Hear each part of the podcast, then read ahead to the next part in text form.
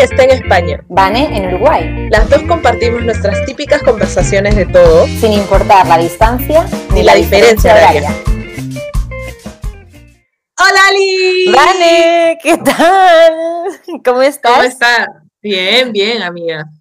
Mm, ¿Cómo estás tú? Pues, pues muy bien, la verdad. Aquí estoy, encantada de, de verte un día más en nuestros mm, ya más que profesionales podcast quincenales.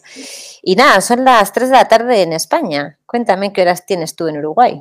11 de la mañana en el Uruguay, es decir, 9 de la mañana en Perú. Muy bien. ¿De qué vamos a hablar hoy? Cuéntame. Bueno, hoy vamos a hablar de un hermoso y amoroso tema. Vamos Oh a hablar my. sobre las relaciones en el siglo XXI. El siglo XXI. Eh, antes de decirles a nuestros oyentes por qué hemos elegido este tema, obviamente queremos saludarlos, nos hemos olvidado de saludarlos a todos los que nos están escuchando. Gracias por escucharnos a estas humildes y amateurs locutoras. Gracias, y bienvenidos, bienvenidas. a Bienvenidas. Quinto podcast, ¿verdad? Quinto podcast. Eh, Y bueno, ahora muchas sí. gracias por seguirnos, muchas gracias por seguirnos en las redes sociales, en Instagram, eh, Diferencia Horaria, y en Facebook, Diferencia Horaria.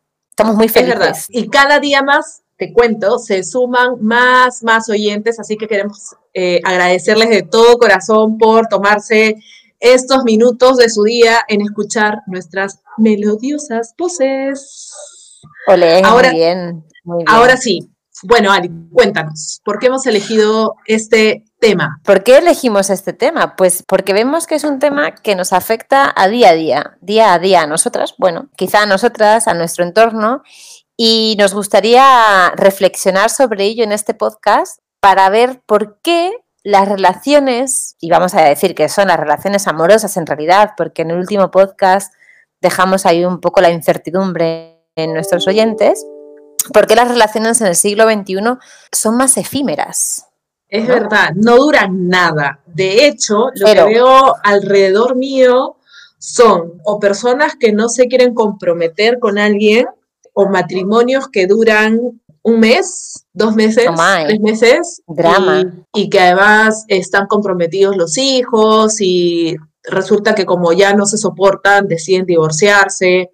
Entonces queremos un poco reflexionar sobre cuáles son estas razones que llevan a la gente a los millennials, ¿no? Que es como nuestra generación, a decidir separarse de sus parejas también, ¿no? Eso es. Bueno, en realidad nosotras no hemos hecho ninguna investigación así como para levantar información y dar los datos específicos de, de este tipo de relaciones y de por qué pasa, ¿no?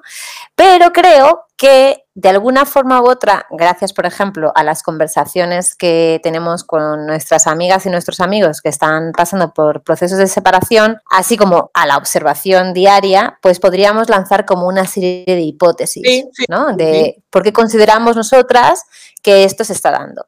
Yo creo que una de las partes importantes de este tema podría ser la incorporación de la mujer al trabajo. ¿Por qué puede ser así? Bueno, hay una incorporación de la mujer al mundo laboral. Ahora hay dos, hay dos personas que proveen económicamente el hogar, pero eh, sigue habiendo un claro desequilibrio en cuanto a la responsabilidad que ofrece la mujer o, ambas partes al mundo del hogar. Eso implica que el hombre ya no tenga lo que tenía en un pasado, o sea, que ese tipo de relación familiar más o menos se rompa, ¿no? Entre comillas, pues porque no, no es a lo que estábamos acostumbrados y que la mujer entienda también que tiene una independencia económica y que eh, esa independencia económica no es necesario mantenerla, o sea, no es necesario que tenga un, un proveedor externo para poder sobrevivir. Sí. Eso por un lado, o sea, por eh, incorporación de la mujer en el mercado laboral.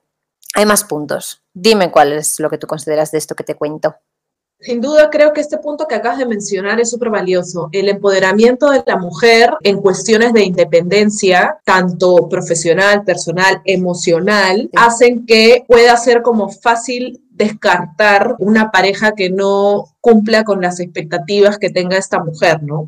Y que además una mujer que se ha desarrollado a nivel o, que sea independiente, digamos, y que de pronto conozca a una persona o a, una pareja, sea completamente machista, es el desencadenante también en que se termine como una como una relación, ¿no? Creo que va de la mano. Ahora, suma esto que el capitalismo, sin duda, nos ha chipeado en la cabeza sobre el fácil acceso a las cosas, ¿no? Fácil acceso y además el fácil reemplazo. A través de esta obsolescencia programada, sabemos que un cierto producto tiene como un periodo de vida y que luego cuando termine de funcionar o se malogre, decida simplemente como reemplazarlo. Entonces, tenemos muy incorporado en nuestra cabeza este fácil desecho o el fácil reemplazo de las personas también. Entonces, no me funciona, me busco otro mejor. Sí, lo cambio, ¿no? O sea, ya está.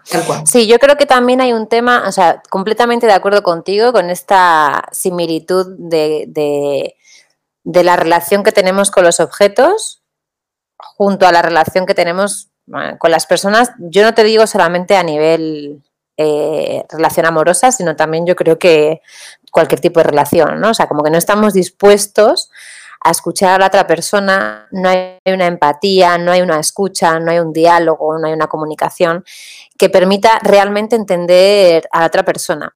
La ausencia, yo creo que a estas dos cosas se le suma la ausencia de, tiempo para, pasar en pareja, ¿no? O sea, sales del trabajo mm, cansado, cansada de tu jefe, de tu jefa, tienes que pasear a los niños, los tienes que llevar al colegio, traer, jugar con ellos, hacer la cena para mañana, o sea, hacer la comida para mañana, la cena. O sea, vivimos como en esta vorágine que nos come el tiempo y cuando nos sentamos con nuestra pareja, los cinco minutos que tenemos al día para hablar, no hablas, porque lo único que quieres es desconectar del mundo.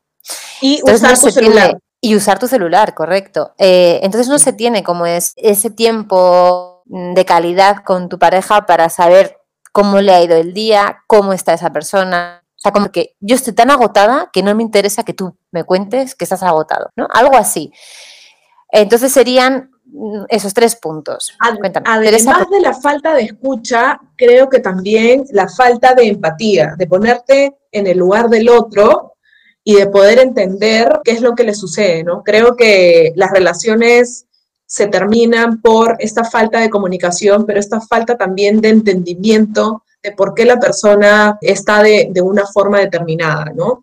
Súmale a eso que la capacidad para comprometerte ha disminuido muchísimo. Bueno, Ali, yo te quiero hacer una pregunta. ¿Para ti qué es el amor? Oh. Para mí, ¿qué es el amor? Para mí el amor eh, tiene que ver con el tema de, la escucha, tiene que ver con el tema del soporte, de, que la otra persona te agarre en los peores momentos. Tiene que ver con el tema de construir algo tiene que ver con el tema del, entendimiento, eh, del cuidado, del acompañamiento, ¿no? De este acompañamiento de incluso ir de la mano juntos a comprar el pan, ¿no? O sea, todo, toda esta construcción de, de, lo que es el amor verdadero, que hay, que un amor incondicional, o sea, realmente el amor incondicional. ¿Qué es para ti el amor? Para mí el amor es una decisión diaria, es eh, las ganas diarias de construir algo sólido con alguien. Sin duda las parejas pasan días buenos y días malos, sin embargo, no porque tengas un día malo con alguien significa que has dejado de amarlo, ¿no? O has dejado de apostar por esa persona. Creo que para mí sin duda el amor es construir, y precisamente si es que hablamos de construcción, eh, cuando uno construye algo con alguien, tú lo has mencionado claramente, ¿no? Como el acompañarse, el soportarse, claro, soporte como soporte emocional, ¿no? Eh, el comunicarse. ¿Tú crees que las relaciones del pasado son mejores a las que tenemos hoy en día, las que vemos con nuestros amigos, nuestras amigas? Mm, no quiero generalizar y no lo voy a hacer, pero eh, creo que las relaciones del pasado me da la sensación de que hay un desequilibrio emocional entre ambas partes, ¿no? O sea, eh, volvemos un, poco al principio del, podcast, donde el, hombre proveía el hogar desde el punto de vista económico y la mujer proveía el hogar desde el punto de vista emocional. Y ahí hay un desequilibrio bien fuerte porque la mujer me da la sensación de que no tenía ese, e, ese soporte emocional. ¿no? O sea, tienes el soporte económico, pero no tienes el emocional. No creo que fuesen ni mejores, o sea, no creo que fuesen mejores de las relaciones del pasado a manera general no creo que fuesen mejores. Creo que, alguna vez, que en algún momento sí que podríamos aprender de las relaciones, por ejemplo, de nuestros padres, ¿no? de, de relaciones cercanas en las que podamos ver que sí que hay un tema de admiración, ¿no? De si tú admiras la relación que tienes con tus, que tus padres tienen eh, o que tus tíos tienen, o sea, gente, gente cercana. Pero creo que nosotras tenemos muchas más herramientas y muchos más conocimientos para crear en relaciones mucho más sanas con nuestras parejas. Coincido contigo, Ali, sin embargo, creo yo, desde mi percepción, que son un poco más comprometidas en función a querer construir algo mucho más sólido y a ponerle ganas a que funcione la relación, ¿no? estamos hablando hace un rato que nuestra generación descarta muy rápido a una pareja. Considero que los amores pasados o las relaciones como de generaciones pasadas eh, trabajan más en la construcción de algo y en el apostar día a día por una persona y cimentar algo como valioso, ¿no?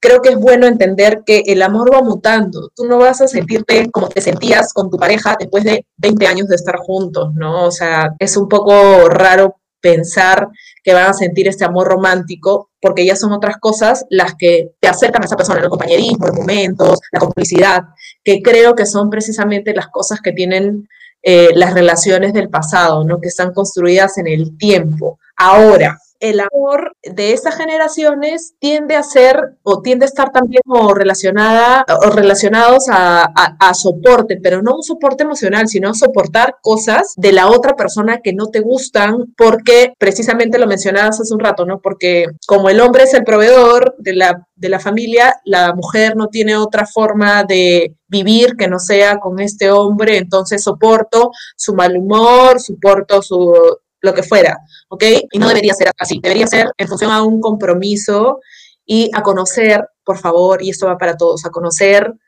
el límite que nosotros tenemos en función a con qué puedo lidiar y con qué no puedo lidiar de mi pareja, ¿no? Creo que es como un punto interesante de análisis para saber si es que quiero construir con alguien o no quiero construir absolutamente nada. Eh, dos puntos, dos puntos importantes y ya, y ya vamos a cerrar. Uno, no amor romántico, gracias. Dos, no soportar por soportar, gracias. Soporte emocional, sí. Soportar mm, otro tipo de, de, emociones que no son positivas, no. Y nada, pues vamos cerrando. Yo te quiero recomendar un libro, Vane, que creo que te va a gustar un montón, que lo leí durante el confinamiento parece que he hecho un montón de cosas durante el confinamiento, tampoco he hecho tantas, pero es un libro que te va a gustar mucho que precisamente habla de este tema que se llama Amor líquido y es de un sociólogo que se llama Sigmund Bauman que tiene toda su teoría acerca de las relaciones líquidas mm, en, en esta vida en la que estamos, en esta época en la que estamos viviendo eh, y precisamente la idea de esta relación del capitalismo, de, las relaciones personales con la relación que tenemos con los objetos, eh, viene, procede del capitalismo, es una teoría que él lanza a través de estos libros. Es, uno de varios libros que tiene, pero este se centra especialmente en el, en el tema de las relaciones. Y como te dice básicamente que somos súper individualistas, que las nuevas generaciones en general somos muy individualistas y que no estamos dispuestos a conversar con la otra persona porque sabemos que abrimos Tinder y encontramos por lo menos a la cita de la semana. ¿no? Eh, no sé si me quieres decir algo más o vamos cerrando nuestro podcast. Quiero agradecerte por tu recomendación. Voy a leer el libro y además agradecer a todas esas personas que nos están escuchando.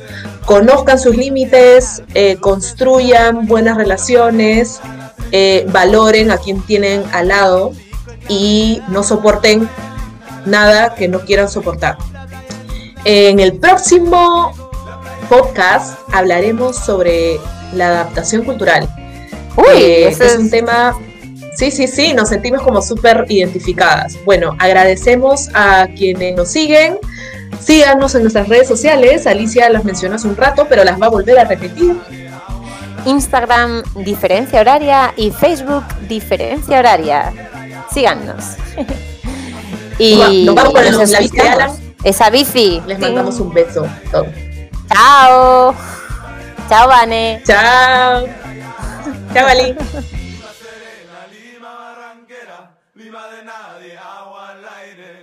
Lima serena, Lima de nadie, Lima barranquera y agua.